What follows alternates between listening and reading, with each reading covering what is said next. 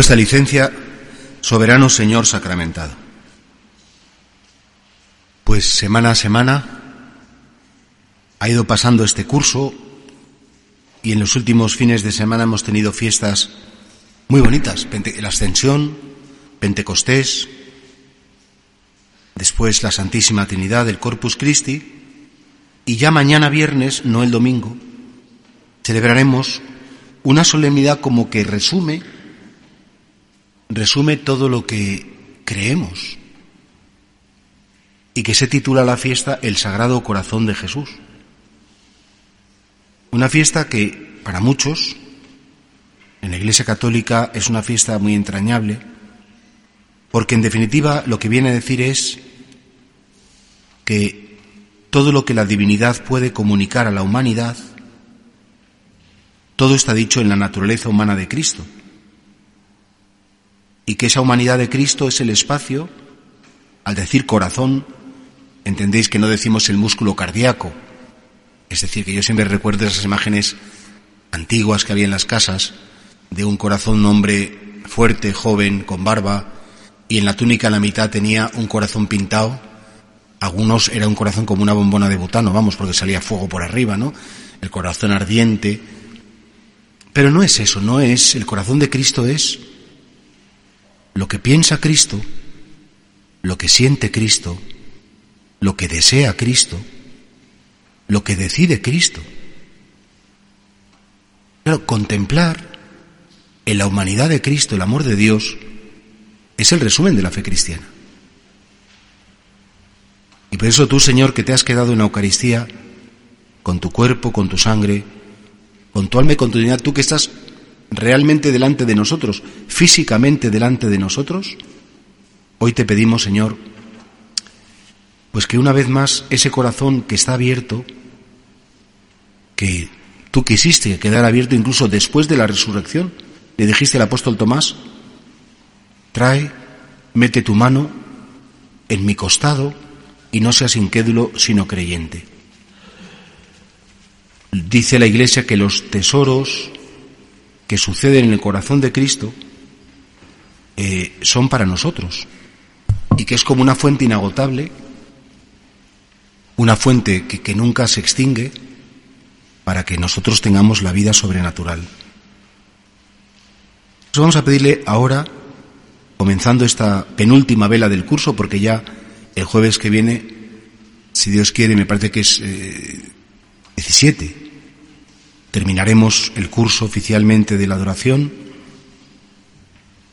A pedirle al Señor que nos conceda escucharle hoy para todo lo que nos tiene que decir. Para cada uno de nosotros, cada vela, aun siendo todo muy parecido, el mismo altar, el mismo lugar, casi siempre el mismo cura, las mismas palabras, los evangelios se repiten año tras año, pero con Jesucristo nada es igual.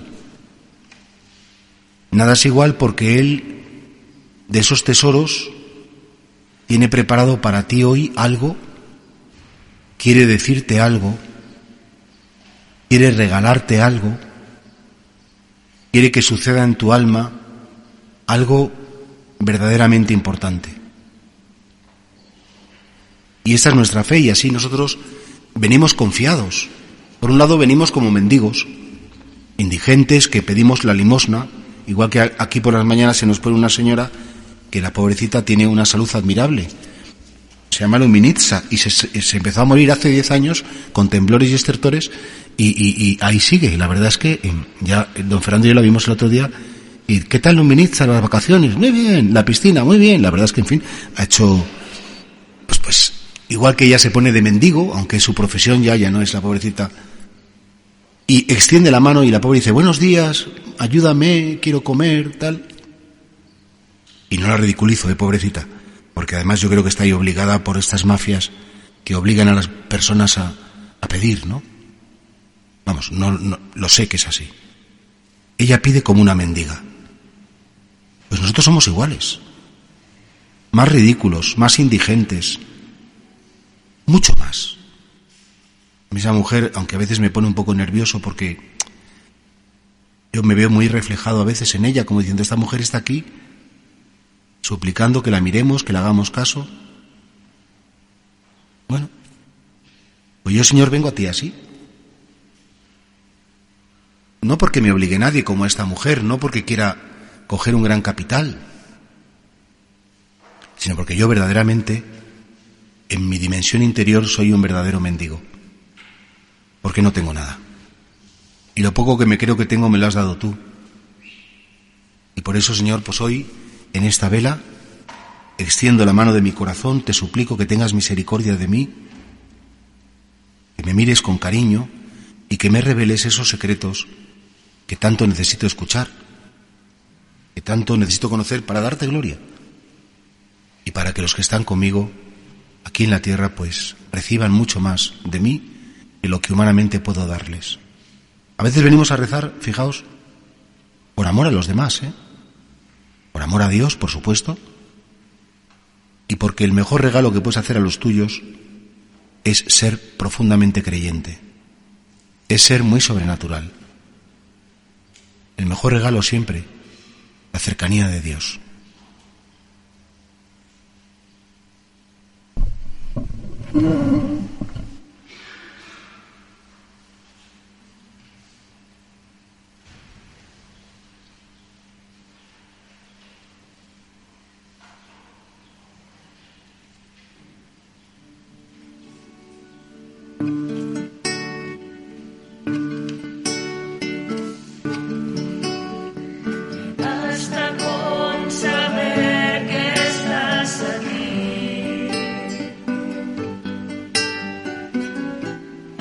Gracias.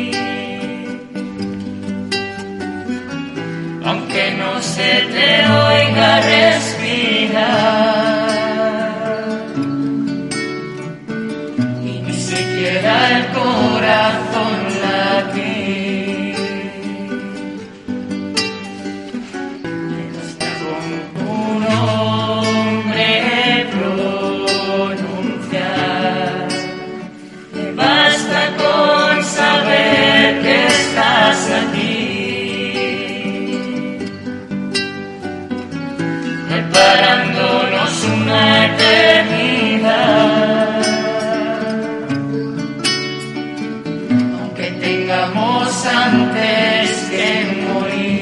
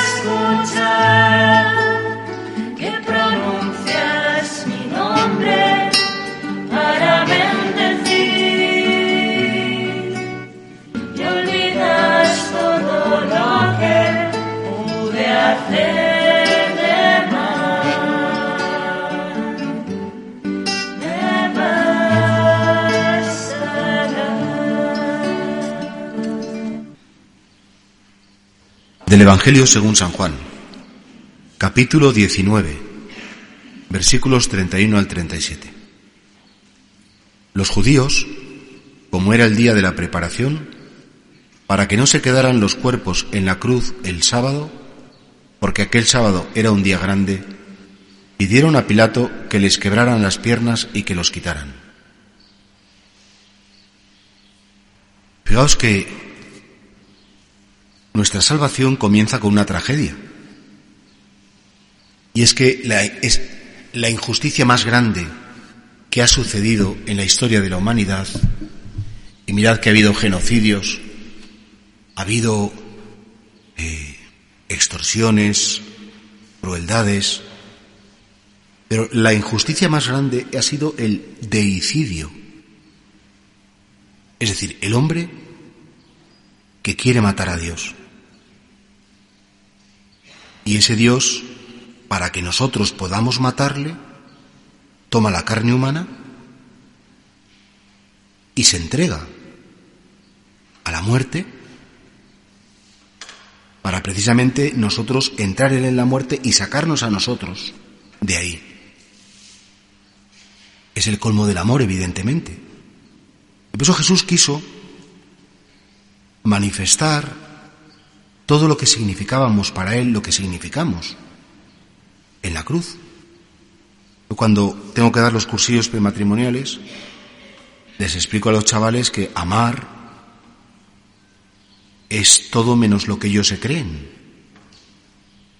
Claro, uno se casa lleno de proyectos, lleno de ilusiones, como con un buen rollito en el sentido de decir que bien me va a ir, todo va a ser fenomenal. Ahora como somos novios lo hablamos todo muy bien. Te das cuenta que el amor se demuestra mucho más en el sacrificio que en el gozo, en la renuncia personal que, en, el, en el prescindir de planes o intereses personales. Y tú sabes que te ama de verdad aquel que sufre contigo y aquel que sufre por ti. Es más, qué bonito es cuando el amor se mantiene firme y aquel que me hace daño, aquella persona que me hiere, soy capaz de seguir amándola. Y bien lo sabéis esto las madres, por ejemplo, lo sabéis muy bien. Los padres, los buenos amigos. San Pablo decía en Corintios 13, el amor todo lo disculpa, porque el amor es capaz de llegar a su límite cuando se rompe el cuerpo humano, cuando se rompe la mente humana, cuando somos capaces de decir, mira, no me queda nada, lo que soy es para ti. Y eso en definitiva, fijaos que el corazón de Jesús, esta fiesta tan entrañable de mañana, es como ese grito silencioso de un Dios que dice, mira, no sé cómo demostrarte lo que me importas. Te podría decir mil frases bonitas, te podría dar argumentos filosóficos, incluso científicos, si hiciera falta. Pero no, yo quiero que, que mi amor no sea una palabra pronunciada, sino que mi amor sea una vida regalada. Y que lo más valioso que puede existir en el cosmos, que es mi vida divina y humana, yo la pierda por ti para regalarte, para que muriendo yo vivas tú. Y así, pues fijaos cómo San Juan él centra mucho la pasión en ese momento de la cruz. Y cómo, fijaos, dice que como el sábado era un día grande, los judíos le piden a Pilato que quebraran las piernas y que los retiraran. Hay gente que, que no quiere creer en el amor de Dios. De hecho, a los fariseos, a los sumos sacerdotes, les molestaba que Cristo estuviera en la cruz, porque efectivamente en el fondo sabían que era una prueba de amor. Y no era ese el amor que ellos querían. Querían un amor para controlarlo, querían un amor para beneficiarse de él, querían un amor que fuera un negocio, un comercio. Ellos, su relación con Dios era comercial. Era una relación espiritual, sí, pero yo como soy muy bueno y hago muchas cosas, a ti te corresponde también ser muy bueno conmigo y darme muchas cosas. Te exijo que me des. No te suplico, te exijo. Y por eso en el fondo a los fariseos y a los enemigos de Cristo les sigue molestando que nuestra señal sea un crucificado. Sí, pero es que es la evidencia del amor. Eso creo que también, de algún modo, hoy nos podríamos preguntar al comienzo, bueno, al comienzo llevamos casi por la mitad, pero este ratito de meditación, de adoración eucarística, si nos dejamos querer, si nos dejamos querer por personas que nos fallan, por personas que nos han decepcionado, nos dejamos querer, digo en lo humano, ¿eh? Queriéndoles nosotros como son. Esto no significa que te dejes herir o que te dejes aplastar. Jesús jamás consintió la injusticia. De hecho, cuando en la pasión le pegaron una bofetada, la primera bofetada, él preguntó, ¿qué he dicho mal? ¿Por qué me pegas? ¿No te das cuenta que lo estás haciendo terriblemente mal? Qué bonito como Jesús en la cruz dice, perdónales, Padre, porque no saben lo que hacen.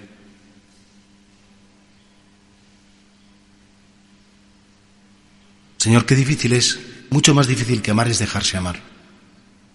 Mucho más difícil que organizar o gestionar es confiar. Como dejar el control a otras personas que confío tanto en ellas que sé que no me van a hacer daño. Y por eso el grito de Cristo desde la cruz, que es el grito de Cristo desde el silencio de la custodia, es un ¿por qué no te dejas querer como eres? ¿Por qué no te dejas eh, amar? ¿Qué te da miedo de mí? ¿También me quieres apartar porque te estorba verme en la cruz? ¿También quieres que, que retiren? De hecho, fijaos que, por desgracia, en las últimas décadas la política europea, la política internacional, ya no digo en los sistemas totalitarios, que por supuesto, ¿no? Es apartar a Cristo. Se apartar a Jesucristo de las escuelas, de los hospitales, del espacio público. No quieren, sí, no les importa que haya espiritualidades. No, hay que ser muy espiritual. Toda la nueva era es todo ese fenómeno, las energías, la luz, de los rollos estos, ¿no? Pero Cristo crucificado no les gusta nada. Porque Cristo crucificado es, sigue siendo después de dos mil años, ese peso de Dios desde el dolor al dolor, es esa demostración de que somos amados de Dios y es que hay gente que no quiere que la amen gratuitamente. Hay gente que exige amor, que pide amor, que reclama amor, pero no mendiga. Cristo se hizo mendigo divino, porque de algún modo él es el primer mendigo que nos pide a nosotros que le queramos y sobre todo que nos dejemos querer por Él. Dios mío, perdóname por todas las veces que te he utilizado, por todas las veces que he comerciado contigo, por todas las veces que te utilizo como un método de autoayuda para sentir paz, para estar bien, para tener una cierta satisfacción personal. Perdóname, Señor, porque en definitiva, eso no es amarte, es utilizarte. Por eso, contemplarte en la cruz, contemplarte con el costado abierto, es para mí ese recuerdo de que sigues ahí esperando una respuesta. Esperando que, que yo te deje entrar en mi corazón y que me decida entrar en el tuyo ya sabemos lo que es preguntarte qué piensas, preguntarte qué sientes y preguntarte qué quieres cuando me miras. Señor, ¿qué piensas de mí? Señor, ¿qué, qué sientes cuando me acerco a ti? Y Señor, ¿qué deseas cuando estoy en tu presencia? Y, no tener miedo a estas preguntas, porque el Señor te lo da todo y nada te va a pedir que no sea para tu bien. Por eso sí, mira la custodia, pero mira el crucificado y mira quién está ahí por ti. Y no hagas como los fariseos que dijeron a Pilato, quita los cuerpos, nos molestan, quita la imagen de la cruz. Facilítanos todo. No, no, no quiero el sufrimiento, no quiero la tragedia. Mi vida no, no puede ser un Dios compatible con la tragedia, un Dios compatible con el fracaso. No.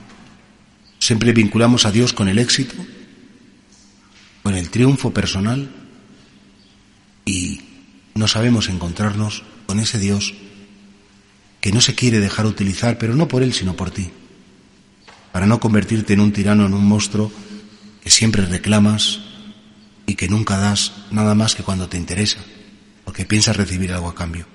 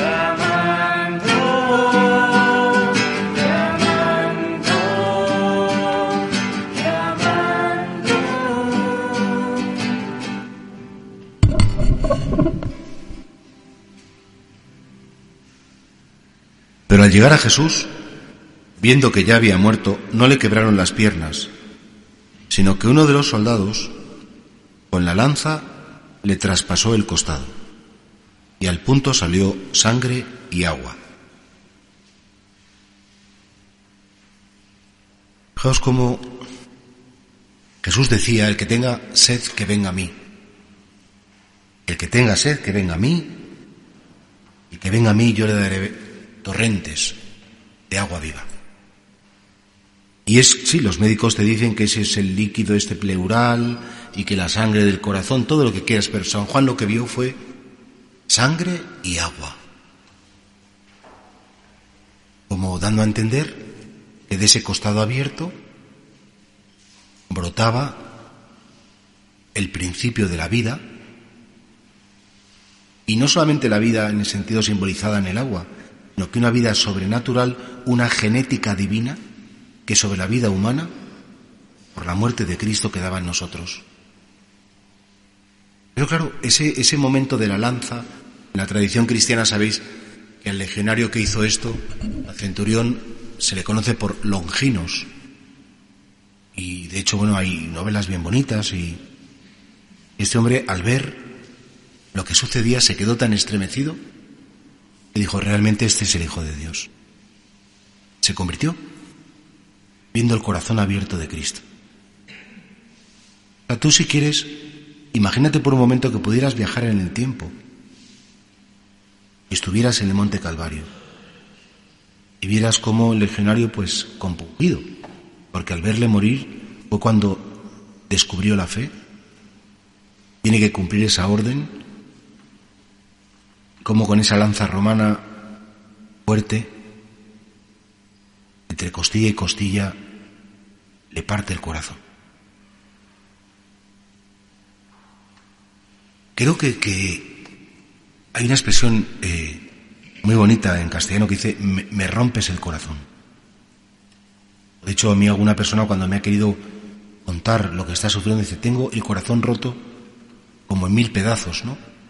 O es como si me hubieran tirado una granada adentro y hubiera reventado. Es que esto es lo que le pasó al Señor pero no en el sentido físico. Por supuesto que en el sentido físico sufrió como el que más, o tal vez más porque su naturaleza humana era perfecta. Pero sobre todo el sufrimiento del corazón de Cristo es un sufrimiento espiritual. Y por eso Cristo viene a la tierra para hacer suyo cada instante de sufrimiento humano, de cada ser humano, de cada historia humana, por tanto, esta fiesta del corazón de Cristo te recuerda que tú estuviste con Él en el Calvario, o que por lo menos Él estuvo contigo. Él te tuvo presente. Y Él, que sí que tenía el poder de moverse en el tiempo porque es el Señor de la historia y es el Señor del tiempo, Él sí pudo volver a ti, cogerte a ti llevarte en brazos, entender tu dolor, sentir contigo tu dolor y transformar tu dolor en un acto redentor. Y por eso Él quiso dejar el corazón abierto, dando a entender que se había abierto ya la puerta, que la puerta estaba abierta.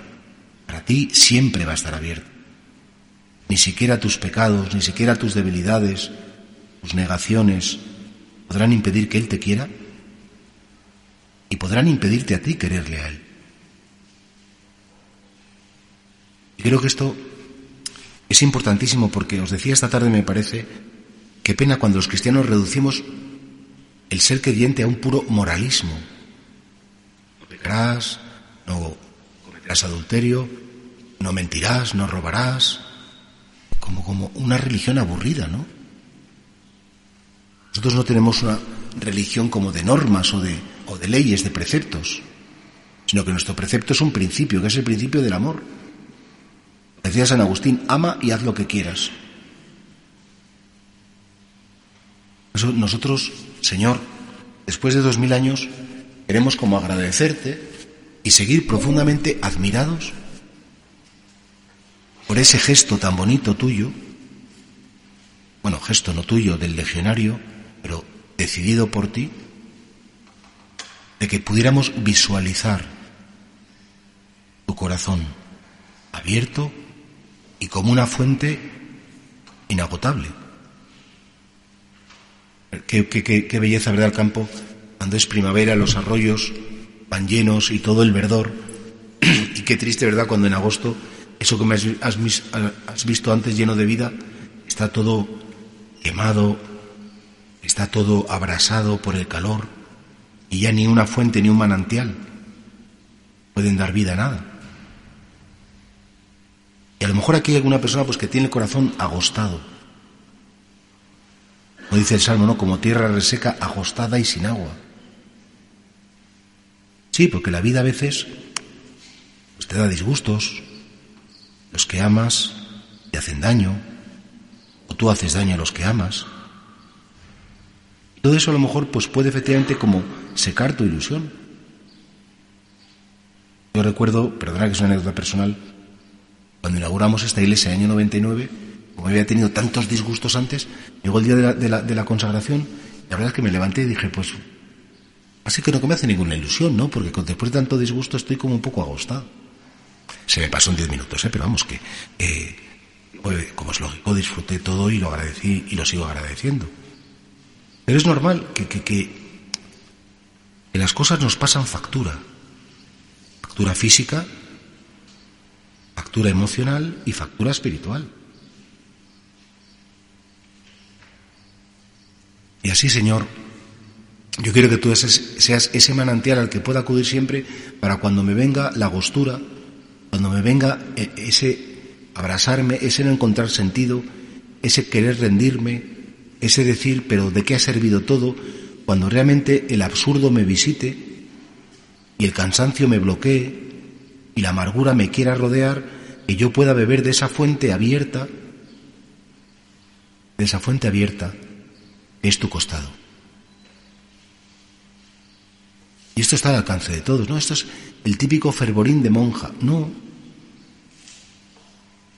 Qué bonito sería, Señor, aplicar mis labios a tu costado. Y besarlo y beber esa agua fresca y beber esa sangre que bebemos en la Eucaristía cada día. Y es de lo que se trata.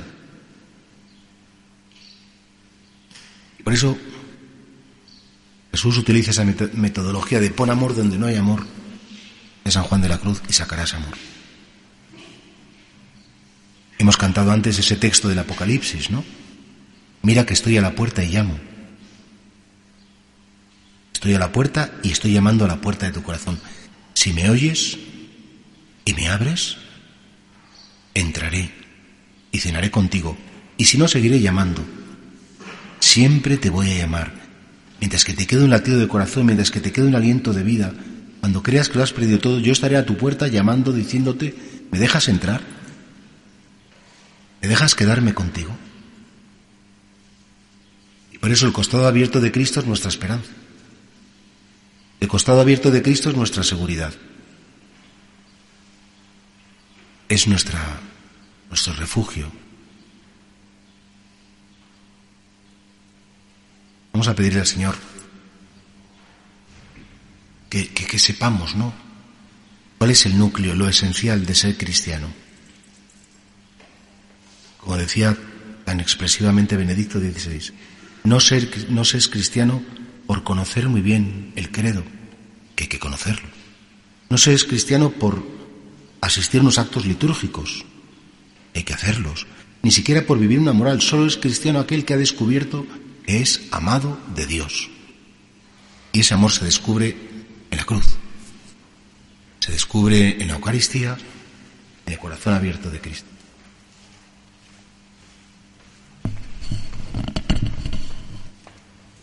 Mm-hmm.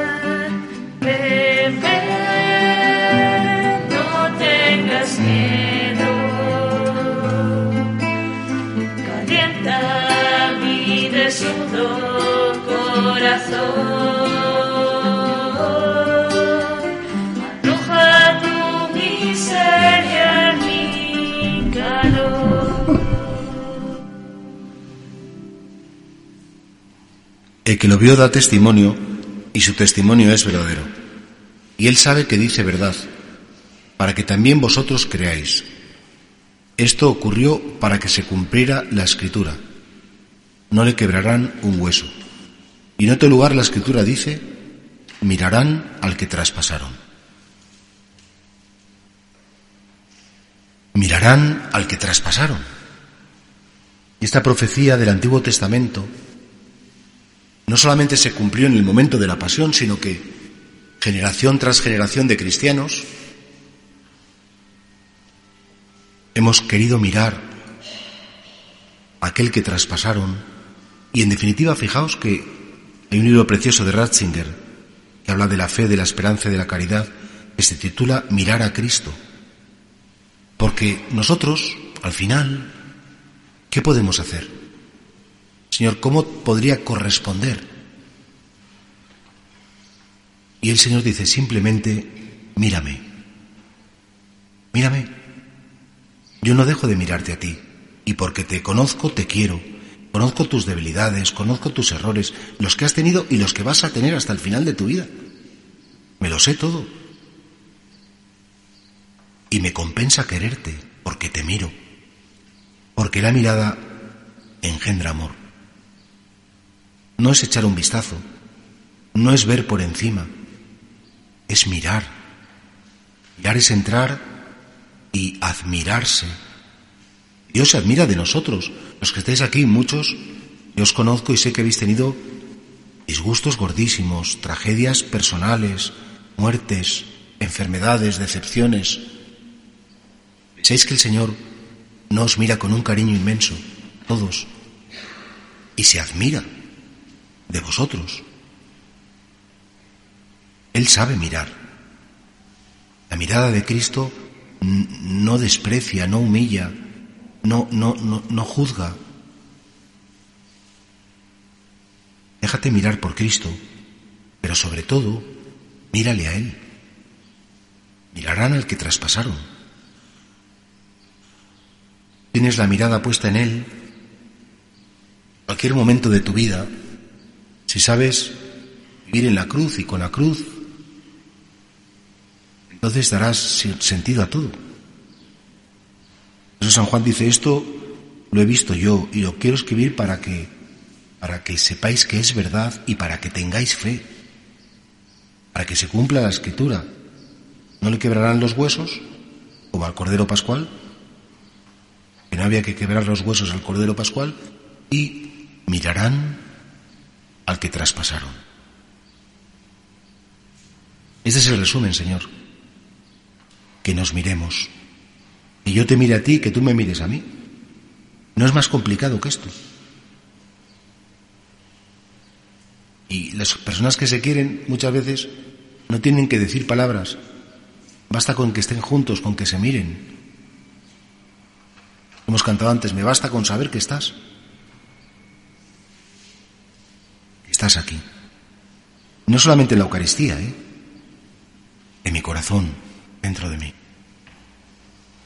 Se cumple el tiempo ya, vamos ahora a pedir al Señor que derrame su gracia sobre todos nosotros desde el Santísimo Sacramento, el día que celebramos el Corpus Christi. Cuántas gracias tenemos que dar a Dios, encerrado en el sagrario, mirándonos siempre con un cariño, sino que yo te pueda mirar, que no te quiera apartar de mi vida y que, que mis labios lleguen a tu costado abierto y que sepa nutrirme de ese manantial de sangre y agua que tú me ofreces siempre, de un modo especial en la Eucaristía.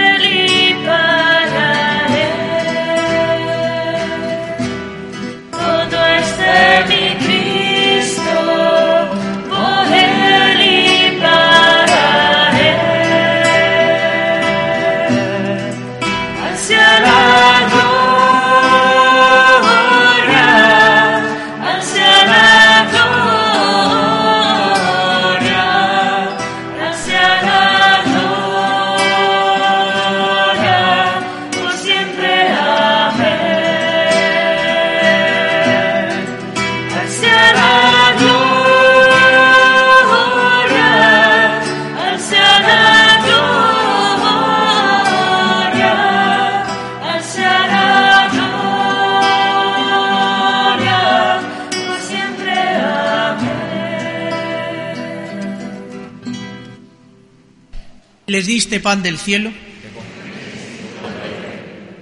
Oremos. Oh Dios, que en el corazón de tu Hijo herido por nuestros pecados, te has dignado regalarnos misericordiosamente infinitos tesoros de amor. Te pedimos que al rendirle el homenaje de nuestra piedad, manifestemos también una conveniente reparación. Por Jesucristo nuestro Señor. ante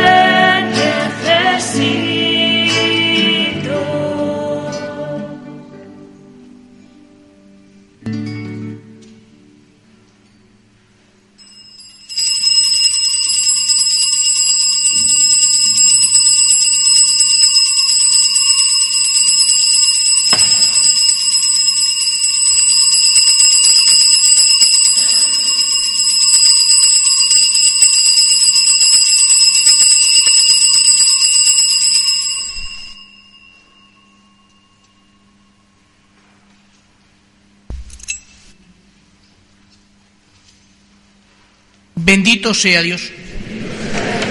Bendito sea su santo nombre. Bendito sea Jesucristo, verdadero Dios y verdadero hombre. Bendito sea el nombre de Jesús. Bendito sea su sacratísimo corazón. Bendita sea su preciosísima sangre. Bendito sea Jesús en el santísimo sacramento del altar. Bendito sea el Espíritu Santo Paráclito. Bendita sea la excelsa Madre de Dios, María Santísima. Bendita sea su santa e inmaculada concepción. Bendita sea su gloriosa asunción.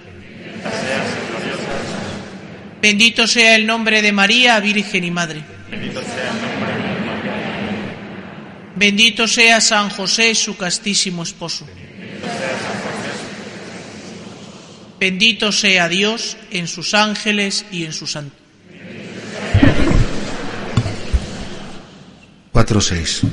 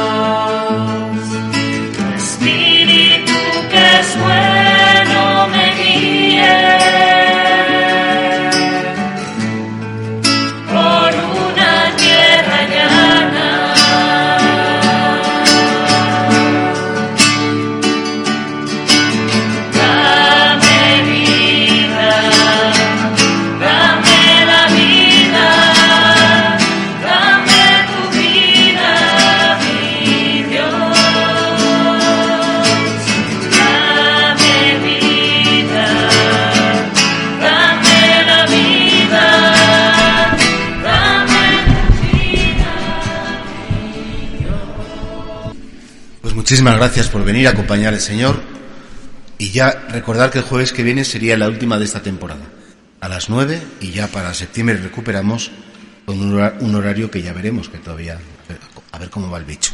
Esperamos que bien.